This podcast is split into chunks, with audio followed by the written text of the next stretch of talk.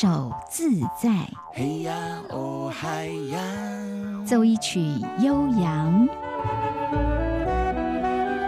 跳一段狂野，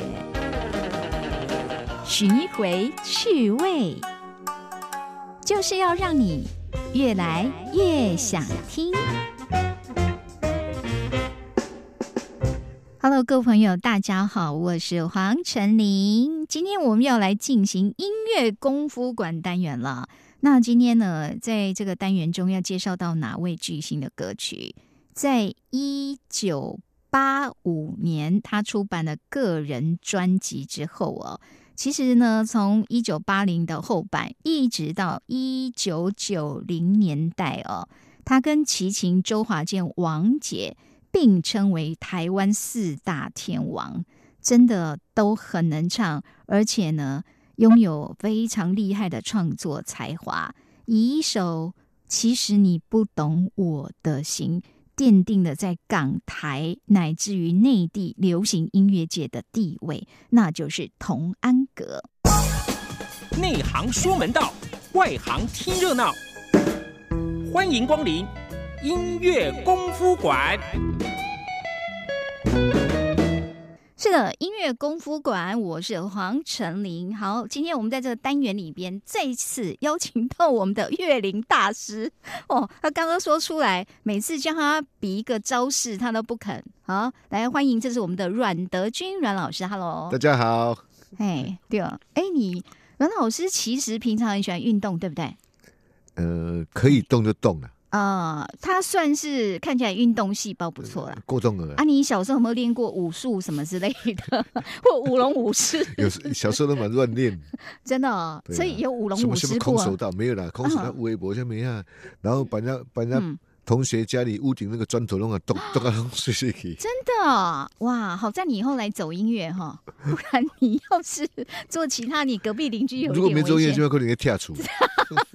哎，这也是一个行业啦，拆房子哈，要先拆才能建设嘛哈。好，呃，每次阮老师来的时候，因为他跟很多的这些很厉害的歌手。都有相当多合作经验，而且我们今天要介绍了这位歌手啊，他也成名曲，他的招牌歌非常多。重点是他跟阮老师的渊源很特别，我永远忘不了。他说他们当初算是运气比较不好，对。然后是我先介绍一下，阮老师是从幻影合唱团出来，然后当时你们团有几个人？团员有四个人，团员四个人，对不对？哈。然后呢？那时候是两两成组吗？分成两组，是不是？就是因为因为这个事情，所以变成只好两人一组这样的。就是你们那时候同时遇到了周华健的演唱会，还有童安格的演唱会，对不对？对，同时遇到，然后想说两方面都是不是，其实是华健先来找我们哦，那我们答应了。哎，对，到底是安格还是华健？我忘记了，反正其中一个现在找我们，那我们已经答应了。那后来另外一个又又跑来找我们，那我们就想说啊，两边都朋友啊，嗯，都不好得罪啊，啊，怎怎么办呢？嗯，后来想想想想想想，就就想到一个方法，要不然我们我们拆拆成两边好了，嗯，然后两个去帮安格，呃，两个去帮华健这样，对。对啊，所以就有去帮同安格的是你，对不对？去帮同安格是我跟我们的贝斯手韩贤光，OK。然后呃，我们那个 Alan 跟李廷光就去帮华健。哇，结果结果这条我们就通了。但是当讲一下当初你们选同安格的原因是什么？一定有理由嘛？没啦，因为安格先来找嘛。然后安格其实呃，从他那时候呃最呃不活跃的时候，一直到后来很红的时候，其实我们都。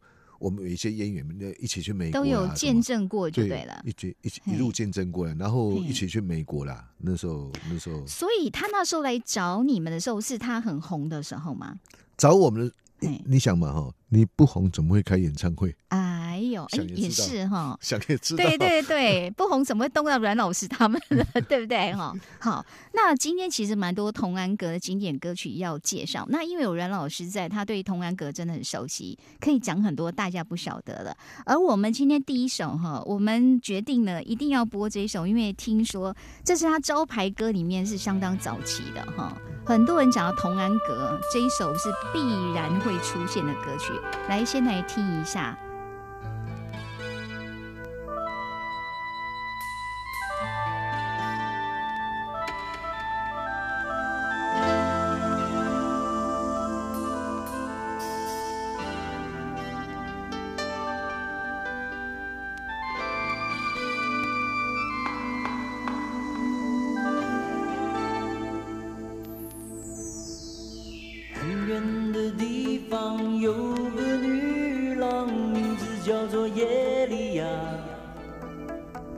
有人在传说，她的眼睛看的是你更年轻。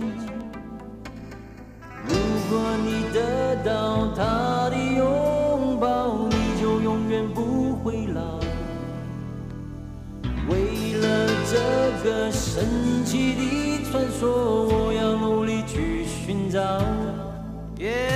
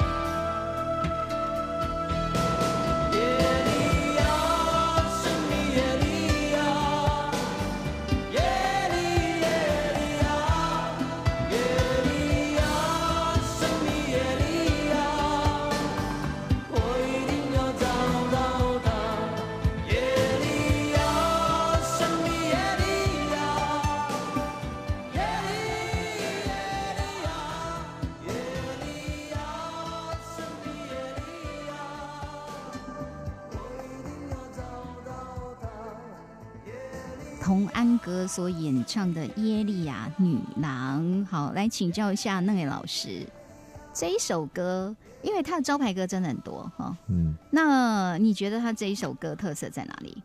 其实我如果我印象中没错的话，这首歌安格写的蛮早的，然后找到什么哈，找到甚至他曾经给姜育恒唱过，嗯，然后找到曾经他给刘文正也唱过，哦。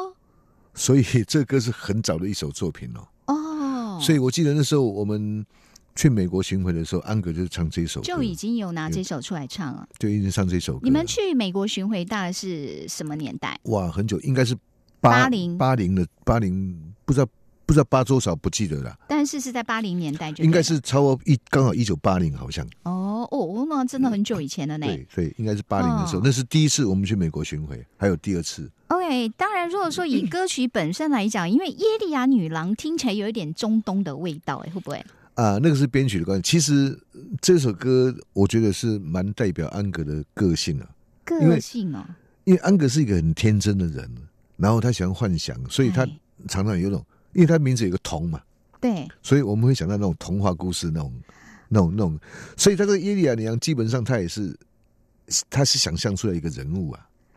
哦，并不是他真的有个什么，不是，不是，不是，不是。什么女朋友之类的，不是，不是，不是，他是是一个想象的人物啊。哦，你看到也从很远的地方有个女孩，名字叫耶利亚，你当你碰到她，你就不会不会老，是不是还怎么样？他的歌词上面就这样写啊。的确，然后他的这一首歌是带的一点异国风情。对啊，然后就把编曲编成那样子。然后他写给别人唱的那个版本，编曲都不是这样，只有安格的版本是类似这种这种风格。这是因为他自己可以主导，就是我想要什么风格嘛？对，当然了，当然了。OK，也许也许呃，安格的想象里面那个伊利亚可能是。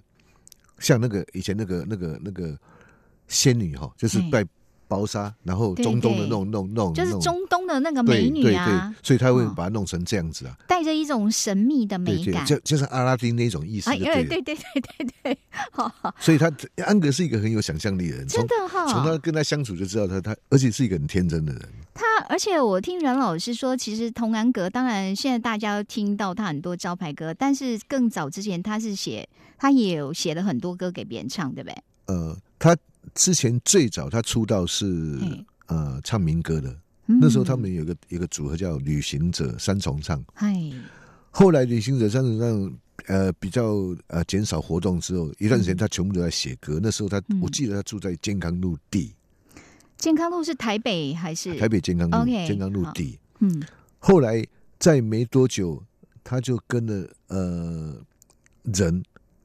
朋友，嗯，投资合伙开了一间餐厅，那间餐厅对台湾的音乐影响非常大。不会是木船吧？不是哦，那那个那个那个那间餐厅的名叫 Easy 哦，所以在健康路那间原始的老板是是有童安格跟薛岳的。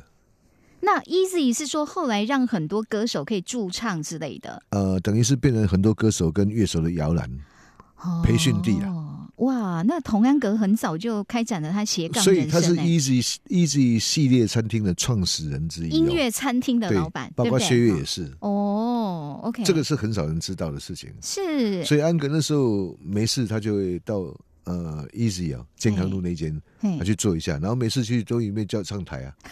被人家要求上去唱歌吗？唱唱歌是一定的，可是唱歌完之后一定会被要求讲笑话。哈，他其实是很会讲笑话。不是他笑话就是那几个，可是他不知道大家是喜欢听他讲笑话。他他其实他有些笑话蛮好笑的，是不是？不是，基本上并不好笑。可是大家就喜欢听他讲。比如说，我举个例子，他有天问一个问题，他说：“哎，呃，你们知道火车啊，灰车啊，有有有有多少毛？火车有多少毛？那个逻辑连不上。对，火车哪有毛啊？摸啊，有有飞机摸了。对。”啊，大家就就这这是没有人猜得到啊。对，他说：“我告诉你啊，火车的毛是一撮一撮，因为它一开动都起吵起吵起，你看多难笑。” 好冷哦！突然觉得发音是，我们发音是很像广寒宫的，不要这样再加冷了。我我这还冷，对，但但安格不就是英雄柱？哎，不不过不过，我觉得因为他长得很斯文，你知道吗？我现在知道他那个笑话点在哪里，跟跟他长相有关，因为他长那样子，然后讲这样的冷笑话。就会觉得有一点反差，有点大。对啊有时候也会带有一点涩涩的那个、那个、那个，也会带涩涩的那个笑话。刘老师稍微那个节节制一下，我们要帮他维持一下形象。歌才刚听而已。安格安格也有有个特色哈，他他这个人哦，你跟他接触，你跟他聊天，他他有个气质很特别哦，就是呃，我的感觉是贵族了，嗯，就是有点像王子。有真的有，他他的他的气质，他的外形真的是挺贵气那一种，就是哎，感觉他像有点像王子的气质。好，我们我们听的这个耶利亚女郎阮老师说，是他认为非常贴近童安格的性格，有想象力哈。好，那刚刚说其实他写很多歌，其实我们虽然现在只记得他的版本，但是有一些歌以前最初是给别人唱的。这接下来这一首是招牌中的招牌，其实你不懂的，阮老师是怎么介绍这个歌名的？其实你不懂我的心。哦，他讲正常版哦。好，我们等一下听完歌，看他会不会讲他的版本哈。来欣赏这一首真的很厉害的歌曲。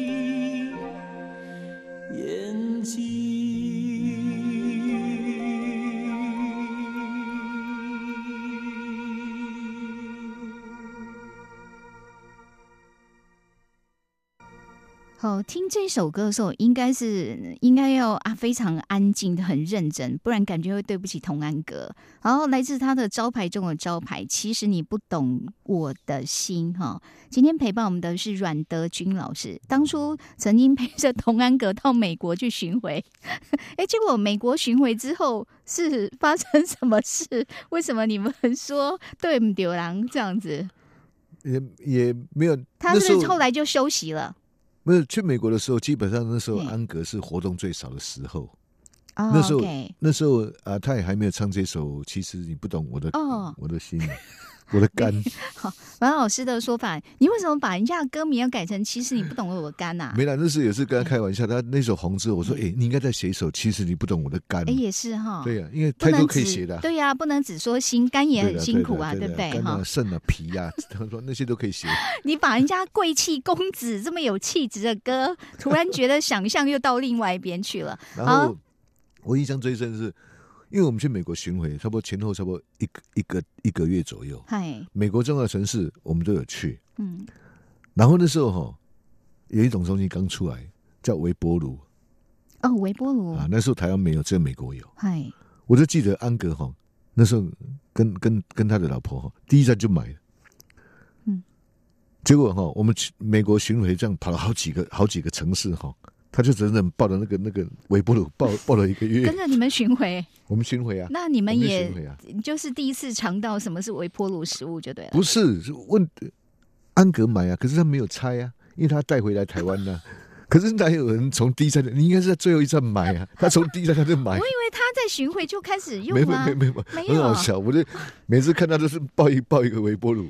我我从第一站抱到最后一站。我听你讲这些小故事，真的觉得童安格真的很适合写歌。他很可爱的，他对他很有想象力，他的逻辑也跟别人一不太不太一样哈。很好笑的。嗯，OK，来，然后我说我请问一下，因为刚才听了，坦白讲哦，因为其实你不懂我的心太经典了，所以坦白讲。讲，我以前听有一点囫囵吞枣的 听，因为我会觉得耳朵应该蛮熟悉。可是因为今天阮老师在哈，反正在他提醒之下，重新再听这首歌。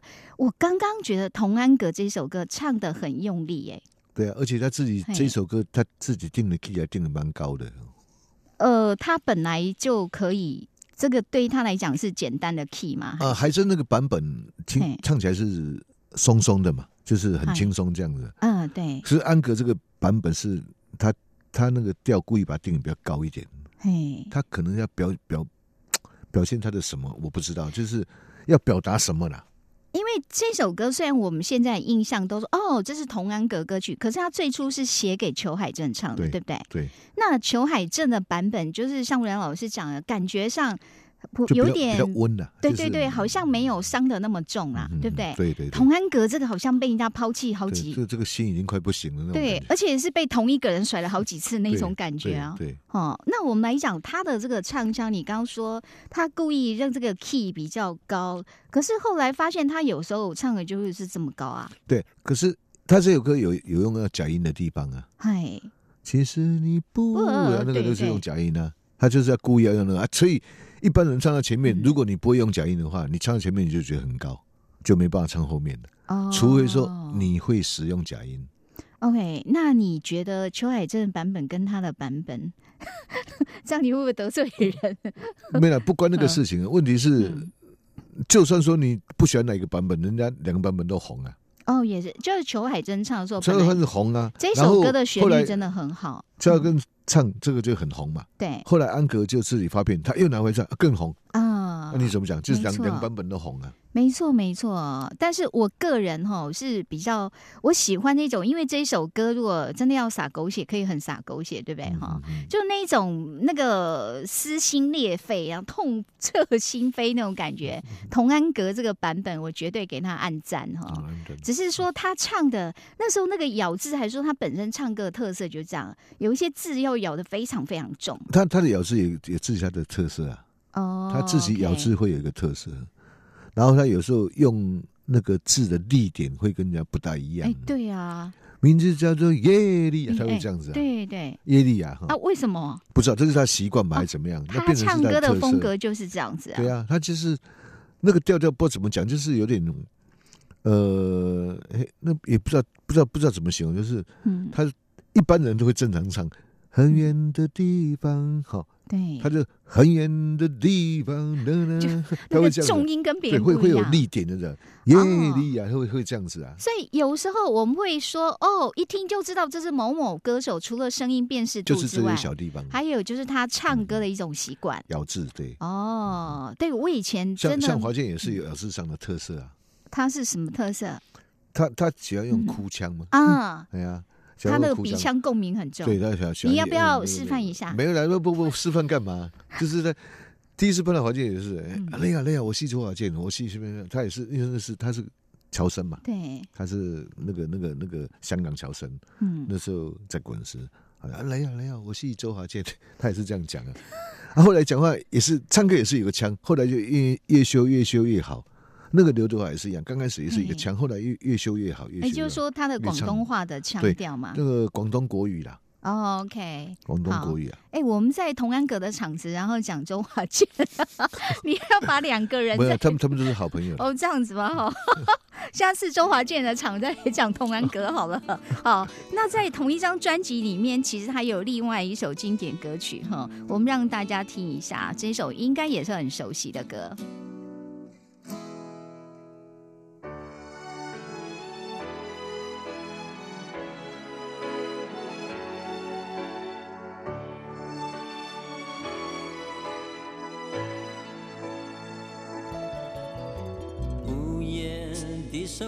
机轻轻传来一首歌，那是你我都已熟悉的旋律。在你遗忘的时候，我依然还记得。明天你是否依然爱我？我早已经了解。追逐爱情的规则虽然不能爱你却又不知该如何。相信总会有一天你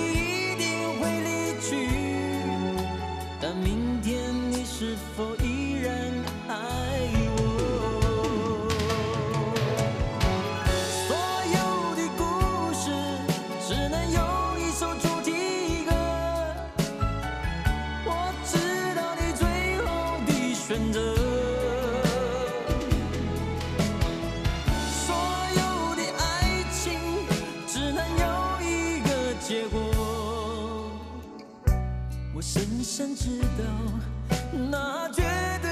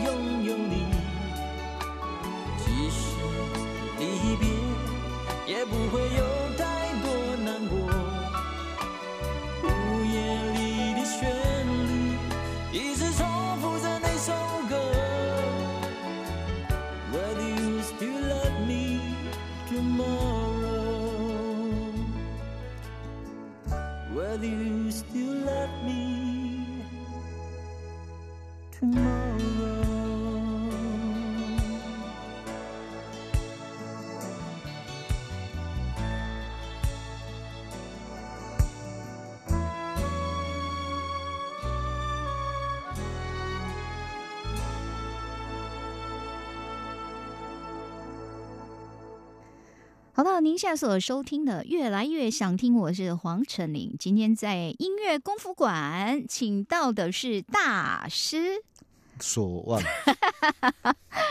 我都等到后面自己接这一句，不啦，这是那的大师阮德军阮老师。那今天呢，介绍也是阮老师非常熟悉的一位歌手，那就是童安格哈。坦白讲，哎，我们今天其实要听的歌很多，有一些歌曲我可能只能让大家听一个 part 而已。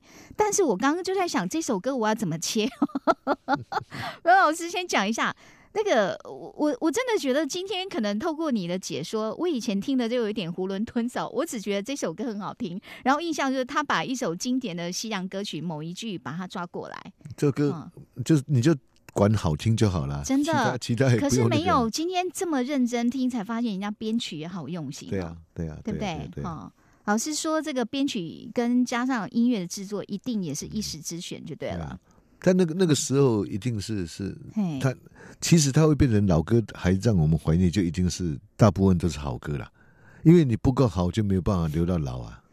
不过我我在听这首歌的时候，因为一直到现在，当然也有很多歌曲本来就会从某一首经典歌曲当中一句旋律，然后把它发展成另外一首歌，对不对？会啊，会啊，会啊。阮老师他自己在做演唱会的时候，他常常有时候也会这样，呃，那个是在乱搞了，有有时候他会把一段大家很熟悉的音乐，然后来当转场，然后然后又转到别的地方去。对，有时候会哦那个那个。所以我就在想啊，作这种这种创作其实一直以来都有哎、有啊哦，那你那首英文歌曲你也很熟吗？有啊，在我们那个年代，我们也也常在做这首歌。那首歌叫《Will You Still Love Me Tomorrow》。就跟他中文翻译起来就是“明天你是否依然爱对对我”嘛。对对对，哦，只是童安格本身可能对这首英文歌曲也是很有有啦。，他他也知道这首歌，他也很熟啦，然后他应该嗯也很有感觉啊。嗯，我觉得这首歌它嗯旋律很容易进去，这个是所以它之所以会那么红的原因之一呀、嗯，然后它的它的过程中听起来很顺耳，不会有什么忽然间跳出来或什么东西，就让你整个听起来很舒服、很顺利的听到完这样子。哦，对。可是他在很顺利里面，你要仔细去听，他也可以听到它里面有很多精彩的那个乐句。乐句，比如说呢？比如说他间奏那个就很好听啊。哦，OK，就是说，其实这一首歌厉害的点，不管是词曲写的都很棒，当然童安格唱的也非常深情，还有人家很强的，就是他的每一段编曲，他每一个段落，基本上你可以听到他那种制作团队，人家把很厉害的功夫化为无形了。这就是说，就是那个意思啊！我懂你说这首歌，其实大家就负责好听就好了。对，就是只要管好听就好，也不要太突出。可是大家就是就是顺顺的做，可是那个功力就是在那么平凡里面。所以能够成为经典，不只是词曲，不只是唱的人，这个整个的编曲的风格真的也非常重要哈。好，说到这里呢，接下来我们又要出现这个软式推荐歌曲。阮老师总要讲说，可能大家呢对童安格很多歌曲熟悉，但是有一首歌他一定要跟大家分享哦。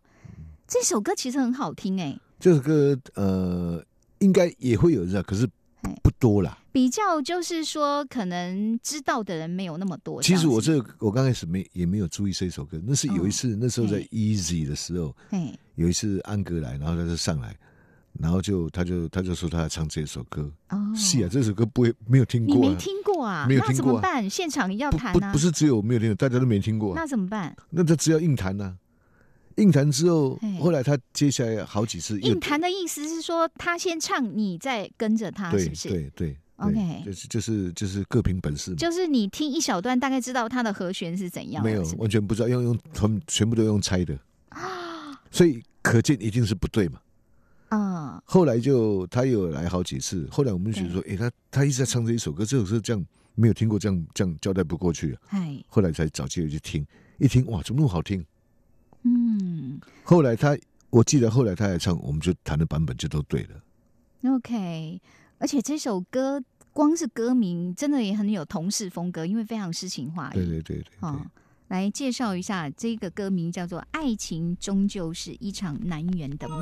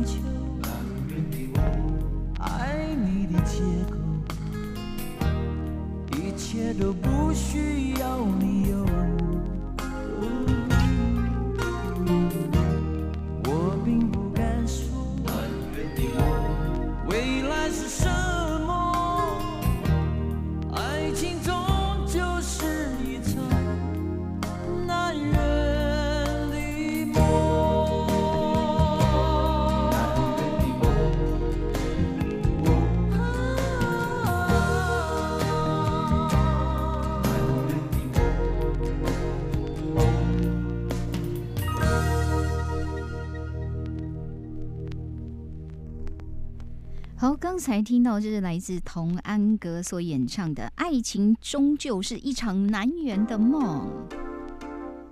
我想请问一下阮老师，为什么童安格的歌名都那么长？我不知道，我就每首歌都很长啊。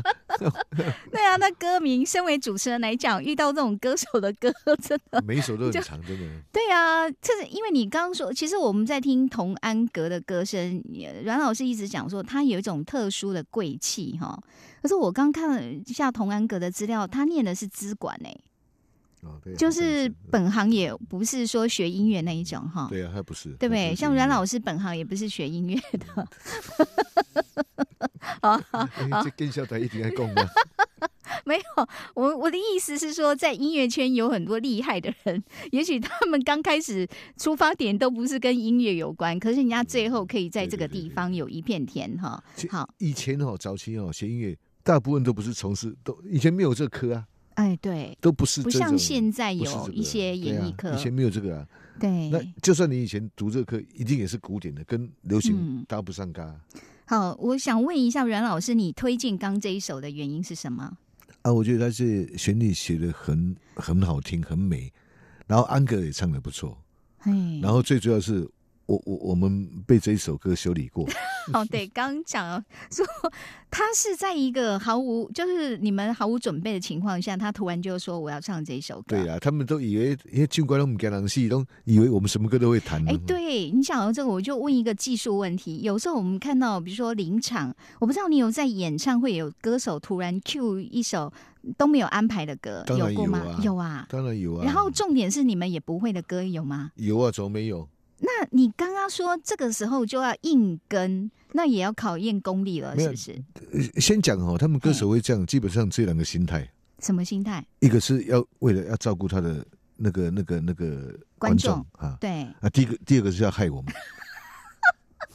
哦，或者他要让你们显现一下你们的功力啊，对不对？这个是比较故意，你的意思说故意捉弄也有可能吗？有有有有找麻烦，应该是有些。哎呦，不过以阮老师的功力，应该是不会被考倒了哈。你有没有真正被考倒过在台上？没有啊，有有有时候不会弹呐，那怎么根本连听都没听过，怎么弹呢？哦，不会啊，那个那个有时候反正就你干唱好了。可是你说，因为我人家张学友就可以干唱半个小时，对不对？真的吗？完全没有伴奏吗？不是，那是演唱会完之后啦啊。他观众就安可啊，对啊，我们准备的歌都已经准备完了啊，就 uncle 也有准备了，已经没有了，那还是 uncle 啊。那他只有清唱啊，他还清唱唱了半个小时啊，差不多半个小时啊。那我那我们很丢脸，在旁边看的，因为没有谁可听过啊，太丢脸。没有我知道，可是大概能跟大也只有你吧，因为比较可以。那个不着边际啊，就是是这样这样这样的，有的没有办法，有一搭没一搭这样，对不对？没有办法跟到百分之百了，那没办法了。我们说刚才那一首歌，它它的这个音乐其实是用 MIDI 去完成的哈。对，那首是，但实在是有点硬了。可是那首歌的美是在它的旋律跟安格的唱唱法。嗯，我们也推荐给大家，因为很多朋友可能没有注意到这一首歌曲哈。好，那接下来我们要听的，真的也是他应该说。都是他在巅峰期的一些作品了哈，其中有一首歌《让生命等候》。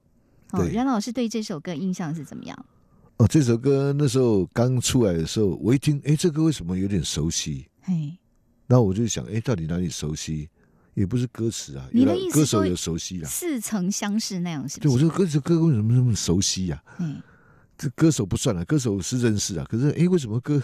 后来我就就就去仔细听。一部分容易猜哦，找抓到了。为什么熟悉？因为吉他。吉他什么意思？吉他那个弹法我很熟悉呀。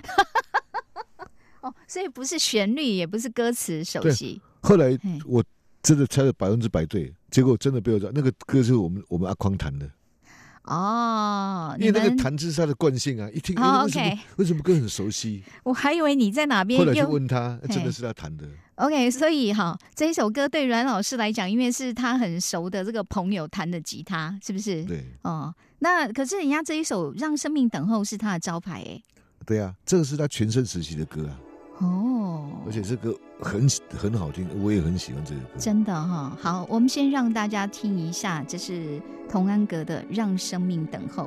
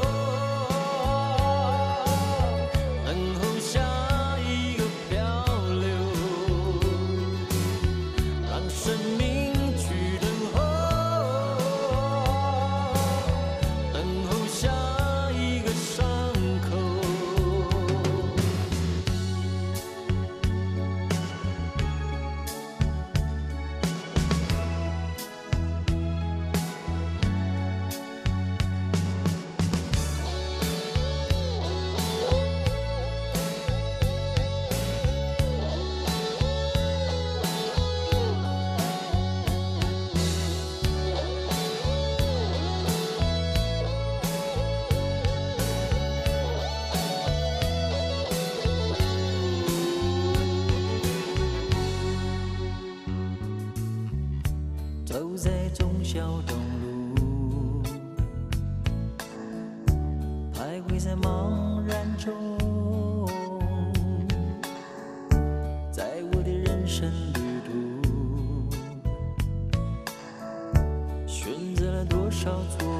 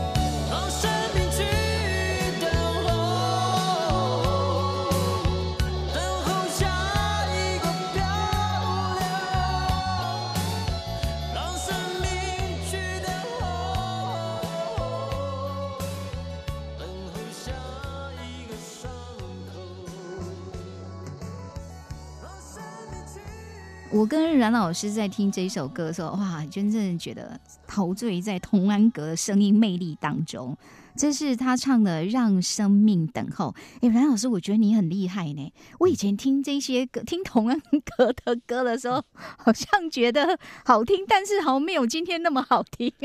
这这个歌给我的感觉哈，就是两个人呢，一直在那边那个一个安格啊，还有我们那个吉他手李天光，两个一两个一直在搞论顺啊呢。听完以后，我就知道为什么阮老师刚刚要特别先介绍一下吉他手，因为吉他手弹的那种，就是他那个拨弦的方式，对不对哈？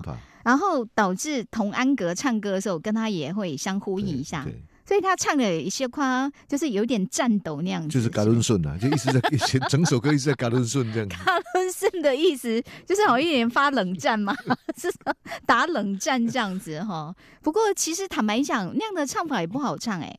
对啊，没有很特别啦，就是呃，本来一首你不要注意歌，你听到这种唱法，你会哎会会注意去听说，哎，这是怎么怎么呃怎么唱的这样子。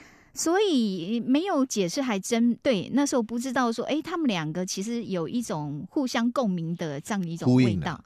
这是其实是吉他手先弹，然后安格觉得很好听，然后他就跟着他这样这样，他也这样唱。这是一个特色。还有刚这一首歌旋律啊，歌词，尤其旋律，童安格好厉害，我觉得他写的歌那个旋律性为什么都那么强哈？这个就是就是就是同事的歌曲啊。哦，他的歌有这种一种自己的味道。嘿，声音又有贵族的气质，很像王子哎。对啊。哎，其实真的，你看到如果不同歌手来唱这一首歌，那个味道会差很多，对不对？对啊。哦，这种贵族很简单，大家有机会的话，你去找这一首歌叫叫《耶利亚女郎》，你就听啊，刘文正唱的，安格唱的，还有张远张玉和唱的，感觉完全不一样。感觉他们认识那个耶利亚女郎是不一样的，不不同样一个人啊，就是至少年纪不一样。年纪不一样，住的地方也不太一样的感觉了哈。好，呃，您现在所收听的是越来越想听，我是黄晨林。好，今天我们呢音乐功夫馆邀来的是阮德军老师，介绍童安格的招牌经典歌哈。那我们今天呢，看一下时间，我们还有两首歌跟大家分享。好，接下来老师说这一首也是非常好听，《一世情缘》呐。哦，有恍如隔世的感觉，隔世的感觉。请问一下，你们做音乐要怎么样去做出恍如隔世的感觉啊？恍如隔世。哎呀，像你是弹 keyboard 的话，是要怎样做一点？因为人家还可以放干冰啊，对不对？那你要怎么音乐做出那种音音乐干冰？音乐要怎么做出干冰的效果？其实就是就是用比较空灵的那种音那音色哦，或者是那对哈。对，哦，然后还有在后置的过程中是啊呃 reverb 的应用，reverb 解释一下，因为这是比较专业回回音嘛，就是呃 reverb 就是呃，你会残响残响，OK 残响，但是坦白讲，这个残响残响这种音响技术做的好的跟做的不好的差别很大，会差很多。哈，呃做不好就像在厕所 的回音了，厕所做的 做的好的话，就好像在巨蛋。哦，这样子啊，哈，哇，那我不知道这一世情缘他们有动到这样吗？呃，这个有有有有用到 reverb 这个这个真的吗？哈，对。然后我们先来听看为什么阮老师说这个有恍如隔世的感觉。好，大家在心里先喷起干冰吧。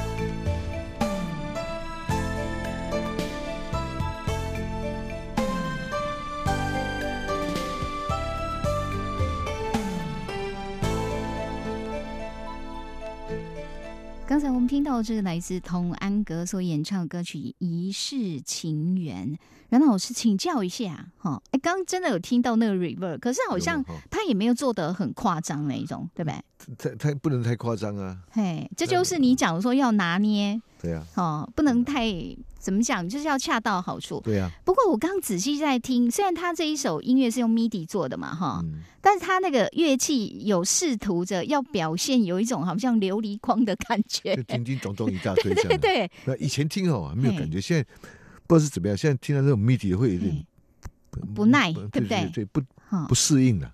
哦，不适应哦。现在一直一直。听了第一个感觉说，哎，这个如果当初是真人弹，对啊，就好了。我想问你，如果是你啊，真人弹的话，你觉得刚刚这一首歌，你会用什么乐器表达那一种有琉璃光的感觉，或者有一种真的有一种格式的味道？很多可以，比如你觉得一个，要要不然就是竖琴嘛，也可以啊。哦。哦，抒情哦，可是不知道为什么童安格每一首歌唱起来都有一种明末清初啊，不是，就是那种民国初年那一种味道，对不对？那个、那个、那个林觉民啊，以区结别书，他的气质真的有那样的哈，民那个民国初年的那种明末清初啊，读书人一种书卷气，所以配合童安格的歌声，所以如果真的要表达那种前世今生，恐怕是要用东方乐器吧？对，我记得这首歌在。